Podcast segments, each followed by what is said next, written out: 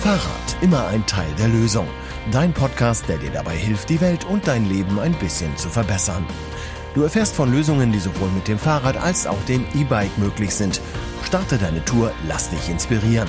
Wie immer mit Mailin, der Expertin für Radabenteuer, und Thorsten, dem Experten der Fahrradbranche. Heute hatten wir angekündigt, dass es eigentlich um die Radverkehrspolitik lokal, lokal in Cuxhaven geht. Aber wir haben ein ganz anderes Thema, oder?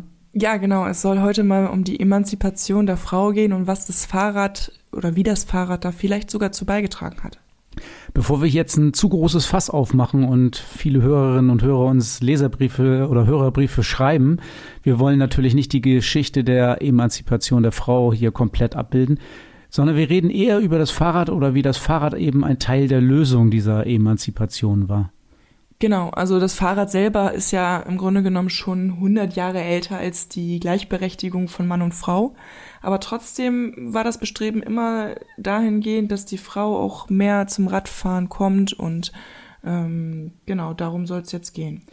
Ja, und da würde ich jetzt genau schon mal einhaken. Natürlich ist die Geschichte der Gleichberechtigung eigentlich eine ewige Geschichte, vermute ich mal, seit ewigen Zeiten.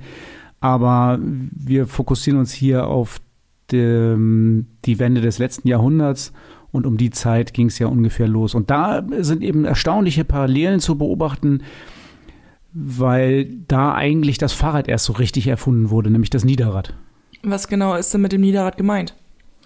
Naja, beim Niederrad, da ist der ist quasi der Knick oder die, äh, der Aufwärtsknick in der Fahrradindustrie zu erkennen. Also ganz früher gab es ja das Laufrad von Dreis und dann ging es weiter über Hochräder, die ziemlich gefährlich waren, weil es aus der großen Höhe wegen der großen Laufräder äh, oft auch tödliche Stürze gab.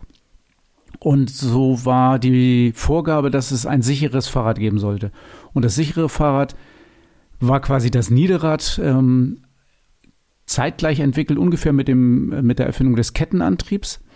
Und ähm, das beides zusammen, das hat äh, die englische Firma mit dem Rover äh, quasi zusammengebracht und damit 1880 ungefähr einen gewaltigen Fahrradboom ausgelöst. Und ziemlich kurze Zeit danach gab es auch ein Rover Lady. Also das deutet schon darauf hin, dass Frauen nicht nur Fahrrad fahren wollten, sondern auch von der Industrie schon entdeckt wurden als Kunden. Ja, das Rover heißt ja so viel wie Wanderer und erinnert mich immer so ein bisschen an legendäre deutsche Fahrräder. Und wie du gerade schon sagst, die Frauen waren da auch eine Zielgruppe, aber die Frauen haben zu der Zeit ja noch solche so eine Kleiderordnung gehabt mit Reifröcken und mit Fischgräten, Korsetts. Und das passt ja nicht so ganz zum Fahrradfahren. Also ich würde, stelle mir es ziemlich schwierig vor, mit so einem Dresscode auf einem Fahrrad zu sitzen und das war ja auch der Anlass dafür, dass sich die Kleiderordnung beziehungsweise die Mode für Frauen in der Zeit auch geändert hat. Also ich erinnere mich da an den Namen Emilia Blumer. Die hatte so geknüpfte Hosen und die hat sie immer selber getragen. Und daher kommt auch der Name dieser bekannten Hose. Ja, ähm, das ist richtig. Also da ähm, sind die Frauen dann auch praktischer gekleidet gewesen und sind dann aufs Rad gestiegen. Aber das ähm, Niederrad war ja am Anfang ziemlich verpönt. Also gerade die Besitzer der Hochräder. Und so ein Hochrad hat auch ein gut mal ein Jahreseinkommen gekostet. Damit kann man sich auch vorstellen, wer auf diesen Hochrädern gefahren ist. Die haben so ein bisschen runtergeguckt auf die Niederräder. Und dann wurde ein Rennen veranstaltet. Das war offen für alle Systeme, also Hochräder gegen Niederräder. Und da hat das äh, Niederrad, das Fahrrad, was in diesem Zusammenhang das erste Mal ist dieser Begriff Fahrrad übrigens auch aufgetaucht. Also da hat das Fahrrad dann deutlich gegen das Hochrad gewonnen und ähm, seitdem sind denn diese Vorurteile und ähm, diese bisschen despektierliche Haltung gegenüber dem Niederrad äh, gewichen und äh, der Boom ging so richtig los. Ja, nicht nur das Niederrad musste um Anerkennung kämpfen, auch die Frau auf Fahrrädern, ähm, der entgegnete immer mehr ja, Vorurteile. Zuerst hieß es, wenn Frauen auf Fahrrädern fahren, dann äh, gefährden sie ihre Fruchtbarkeit. Später hieß es dann wieder, wenn Frauen auf dem Sattel sitzen, dann versuchen sie sich sexuell damit zu stimulieren und ihre Keuschheit wäre in Gefahr. Und ähm, Gott sei Dank gab es schon zu der Zeit einige Frauen, die damals schon sagten, ach, jetzt erst recht. Trotz dieser ganzen Schwierigkeiten sind sie halt eben auch Radfahrerin geblieben. Naja, da fallen mir auch so äh, andere Frauen ein, die dann unheimlich kämpfen mussten, obwohl sie wirklich von, von der Bevölkerung damals oder von der Mehrheit angegangen wurde. Mir fallen da die Suffragetten ein in äh, England zum Beispiel. Ja, Suffragetten, das sind ja diese Kämpferinnen, die um das Wahlrecht auch gekämpft haben. Und in, eigentlich ist das Wort ja auch gar nicht so negativ belastet, aber durch die britische Presse ist es schon irgendwie so eine, ja, so eine Verunglimpflichung dabei die entstanden.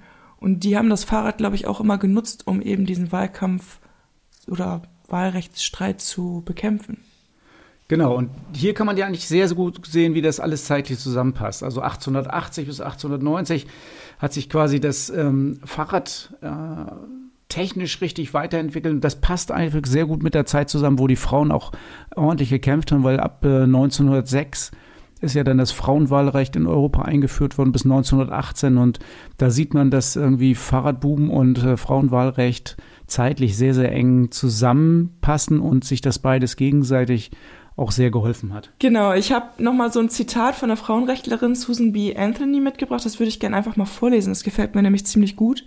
Die schrieb, ich denke, das Fahrrad hat mehr dazu beigetragen, Frauen zu emanzipieren, als irgendwas auf der Welt. Ich freue mich jedes Mal, wenn ich eine Frau auf einem Fahrrad vorbeifahren sehe. Es gibt ihr ein Gefühl, der Selbstständigkeit und Unabhängigkeit in dem Moment, in dem sie es tut. Ja, dann sind wir schon im Jahr 1920 und das ist das Jahr, in dem Eileen Gray auf die Welt kam. Eileen Gray war eine Ingenieurin, die in der Nachkriegszeit das zerstörte Kopenhagen wieder mit aufgebaut hat. Und sie hat das Fahrrad entdeckt, um sich zwischen den Trümmern in Kopenhagen bewegen zu können. Und das ist mit Sicherheit auch ein Grund dafür, dass Kopenhagen eine oder die Fahrradhauptstadt auf der Welt geworden ist. Aber Eileen Gray hat noch mehr getan. Sie hat das Fahrrad äh, im Beruf kennengelernt und ist dann aber zur Radsportlerin geworden und hat äh, maßgeblich dazu beigetragen, dass die UCI, also der Internationale Radsportverband, Frauenrekorde anerkannt hat und dass Frauen im Radsport anerkannt, überhaupt anerkannt wurden.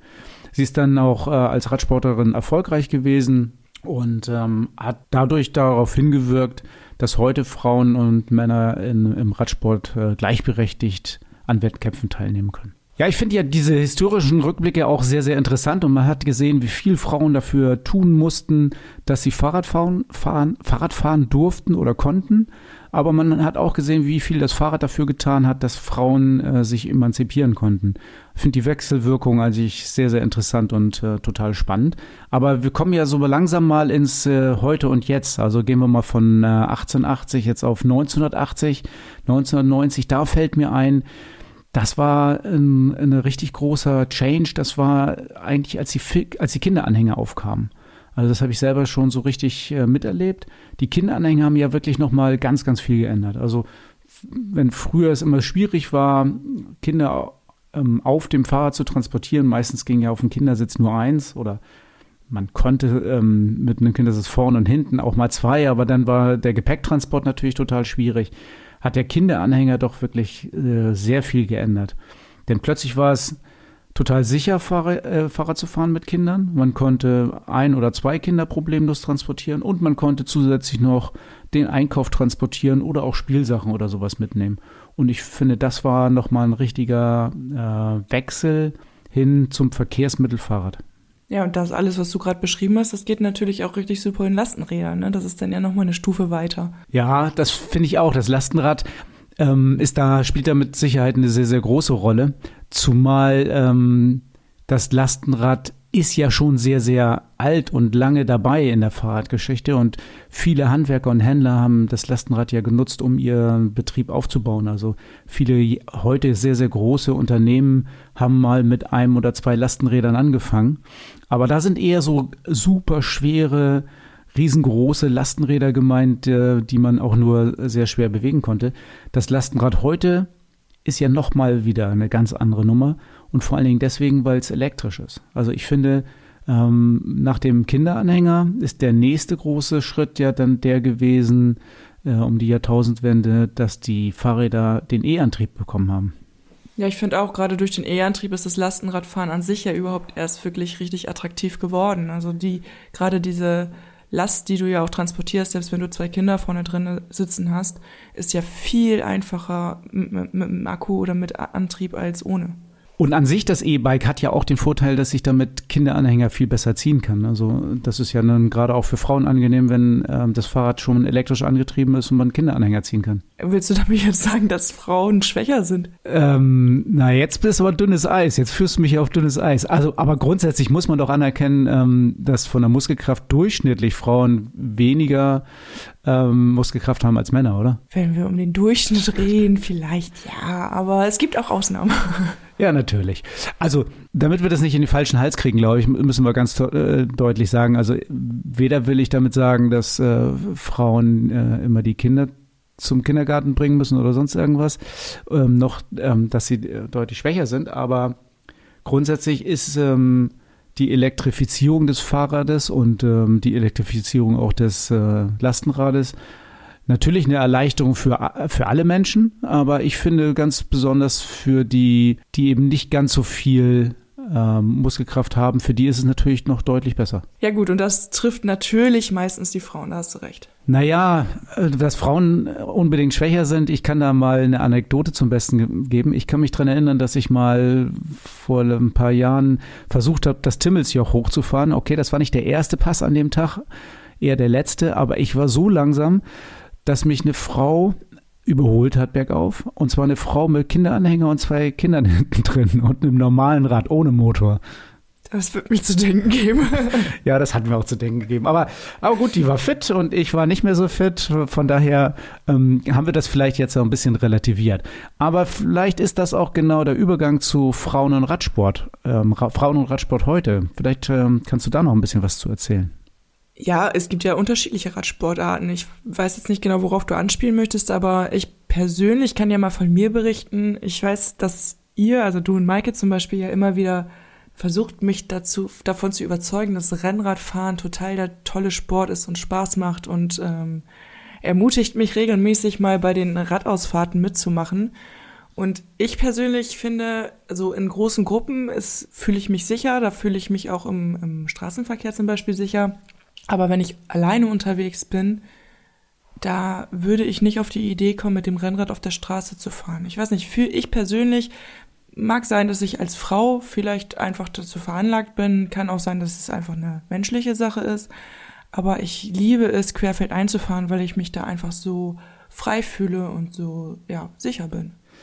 Ja, das ist ganz sicher ein wichtiger Punkt, finde ich, dass man eben beim Graveln, was du ja als Sportart überwiegend betreibst, natürlich auf Straßen oder Wegen fährst, wo so gut wie gar keine Autos unterwegs sind. Und ich glaube, das ist schon auch ein Punkt, der einem Sicherheit gibt oder ähm, wo man sich sicherer fühlt. Also klar, wenn der, wenn er, wenn das Verkehrsaufkommen oder beziehungsweise die Infrastruktur so gut wäre, dass man sich da auch als Frau oder ich mich als Frau dort äh, sicher fühle, dann wäre das vielleicht irgendwann nochmal wieder denkbar, aber im Moment, so wie das aktuell ist, ich denke da immer wieder an die Fahrten zur Arbeit oder zurück, die Überholabstände, auch wenn das in der Straßenverkehrsordnung mittlerweile steht und uns der Sicherheit geben soll, fühle ich mich da einfach nicht nach. Na, es gibt auch eine Untersuchung, die das ein bisschen stützt, was du gerade gesagt hast. Also es gibt eine Untersuchung vom ADFC und ähm, damit kriegen wir einen sehr, sehr schönen Übergang eigentlich. Ich hoffe dann irgendwann mal auch zu unserem Thema Radverkehr in Cuxhaven.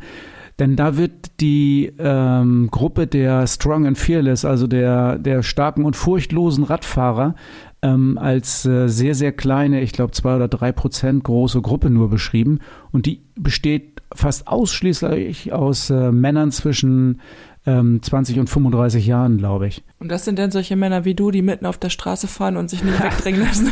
20 bis 35 Jahren, Männer wie ich, das finde ich cool. Sehr gut. Ähm, ja, genau.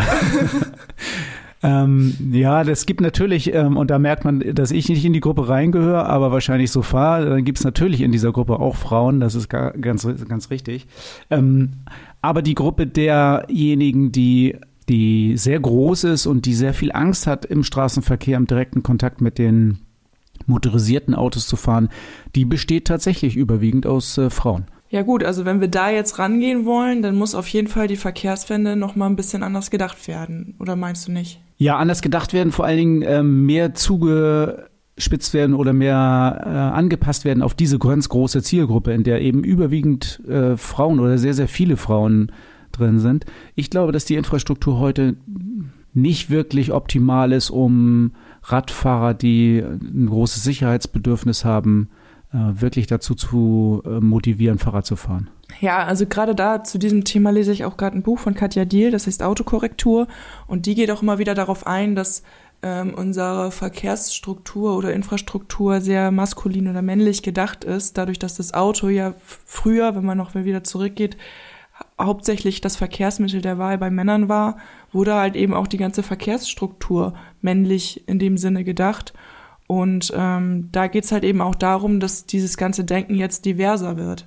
Da sind wir ja eigentlich wieder ganz am Anfang unseres Themas. Ähm, jetzt müssen die Frauen dafür kämpfen, dass die Verkehrswende frauengerecht gedacht wird. Ja, ich bin dabei. das hoffe ich mal. Ich bin auch dabei. Das ist schön.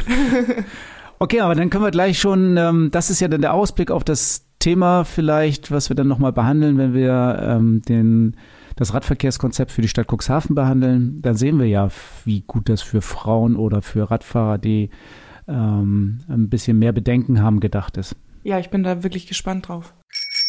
Rad und Tour Inside. Dein Blick hinter die Kulissen des Fahrradgeschäfts in Cuxhaven. Wir planen eine Mikroradreise.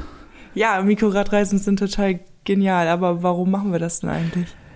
Ja, Mikroradreisen, das habe ich eigentlich so in der äh, Corona-Zeit entdeckt. Ähm, ich habe das mit Freunden öfter gemacht, dass wir wirklich nur für ein oder zwei Tage eine ganz, ganz kleine Radreise gemacht haben.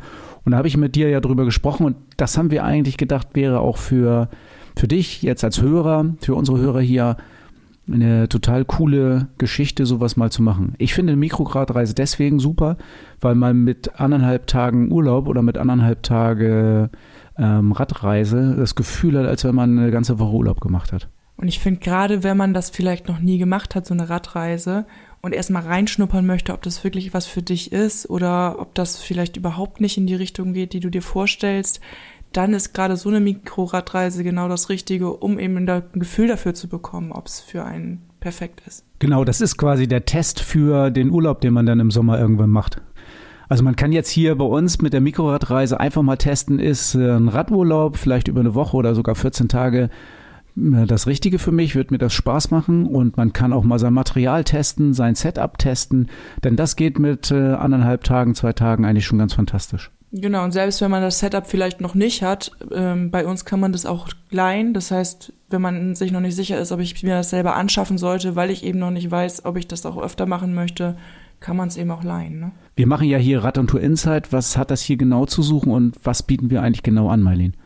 Wir bieten drei verschiedene Mikroradreisen an zu drei Terminen. Die erste wird am 11. und 12. März stattfinden. Das ist ein Freitag und ein Samstag. Das heißt, es wird am Mittag ungefähr am Freitag gestartet in Cuxhaven und am Samstagabend sind dann alle wieder zurück und haben den Sonntag noch genug Zeit, um in Erinnerung zu schwelgen. Ja, genau. Und äh, der Start ist gar nicht unbedingt genau in Cuxhaven, aber man kann natürlich von hier los. Äh, wir werden vielleicht ein kleines Stück mit dem Zug fahren. Ähm, alle dürfen sich überraschen lassen, wo es lang geht, denn das ist äh, noch geheim und wir geben das, geben das noch nicht preis. Die ganze Geschichte kostet 39 Euro, also 39 Euro kostet die Teilnahme an der Radreise. Die, das Hotel vor Ort kann man sich selber buchen. Da gibt es dann, also wer sich anmeldet, kriegt dann äh, den, die Adresse und kann sich da dann sein Zimmer selber buchen. Und ähm, wie du schon gesagt hast, man ist Samstagabend äh, wieder zurück und hat den Sonntag dann noch ähm, Zeit, das Ganze mal Revue passieren zu lassen. Ja, Thorsten, du hast gesagt, die Tour bleibt jetzt geheim. Du hast ja diese Strecken schon irgendwie so ein bisschen geplant. Auf was für eine Länge muss ich mich da denn einstellen als Mitfahrer? Ja, also ähm, das diese Radreise, diese Mikroradreise ist so, dass wirklich ähm, jeder mitfahren kann. Also die Streckenlänge ist nicht zu lang. Wir werden so drei bis vier Stunden, äh, vielleicht auch mal fünf Stunden am Tag äh, Rad fahren. Also mehr Radfahren wird es nicht sein. Und die Geschwindigkeit ist auch so, dass jeder mitfahren kann. Also es ist eine Radreise und ähm, keine Sportveranstaltung an sich. Also wirklich gemütliches, schönes Radfahren. Ähm, E-Bikes sind genauso willkommen wie nicht-E-Bikes. Ja, ich bin da auf jeden Fall total begeistert von. Wir haben es ja ein paar Mal getestet, hattest du ja vorhin schon gesagt, und ähm, ich finde so eine Aktion total gut. Ja, wie gesagt, ähm, und da setze ich immer wieder drauf, das sind nur anderthalb Tage, die man irgendwie unterwegs ist. Es fühlt sich aber an, fast wie eine Woche Urlaub. Man ist immer total entspannt, äh, wenn man zurückkommt und hat ganz, ganz viel erlebt. Ja, wer das gerne mal ausprobieren möchte, der kann sich jetzt bei uns direkt anmelden. Wir haben eine Internetseite dafür fertig gemacht. Schaut einfach mal in die Show Notes, da ist der Link hinterlegt. Meldet euch an und sobald ihr euch angemeldet habt, bekommt ihr alle weiteren Infos. Wir checken einmal, ob die Plätze noch frei sind, die ihr euch wünscht. Und dann kann es auch schon losgehen. Das Fahrrad-Highlight der Episode mit Thorsten und deinem Verkaufsexperten von Rad und Tour.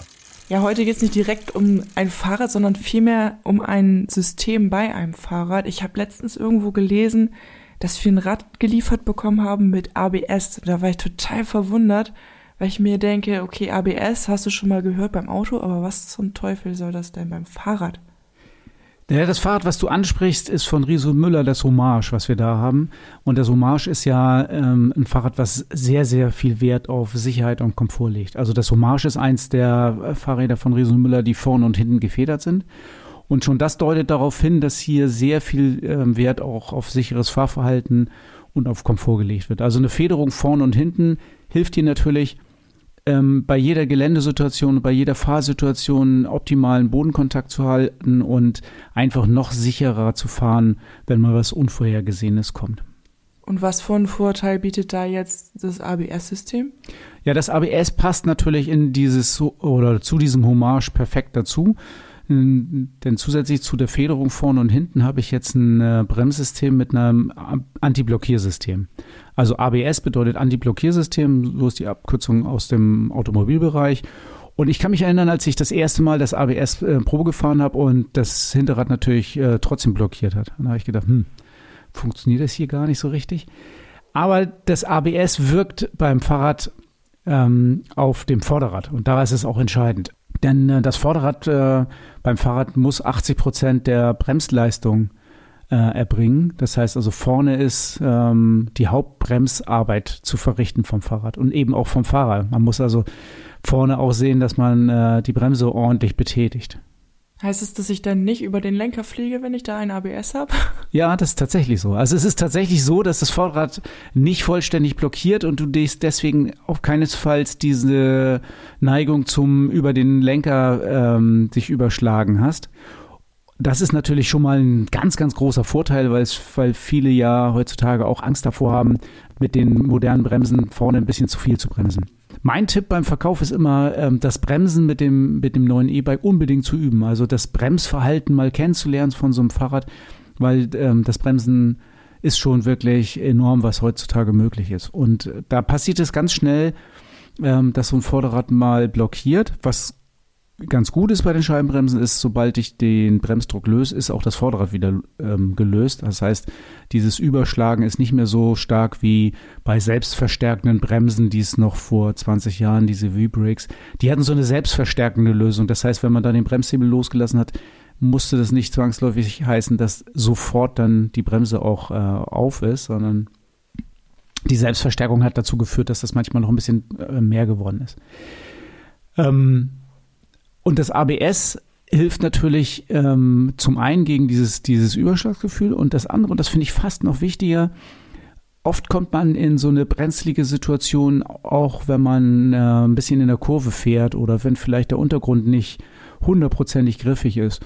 Und ähm, jetzt löst die Bremse das Vorderrad auch dann, wenn zum Beispiel ein bisschen Schotter auf der Straße ist und das Vorderrad vorne wegzurutschen droht.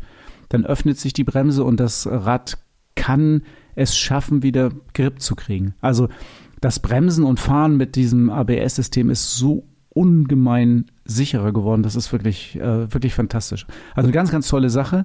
Und wenn man sich unsicher fühlt, auf jeden Fall eine, eine sehr, sehr gute Investition. Ja, und wer da wissen möchte, wie sich das anfühlt, der darf auch gerne einen Beratungstermin machen. Wir haben Räder oder ja, Räder vor Ort, wo man das einmal testen kann. Genau, das Testen ähm, sollte man auch ruhig mal machen. Man kann da mal richtig vorne in die Bremse reinlangen und gucken, was passiert.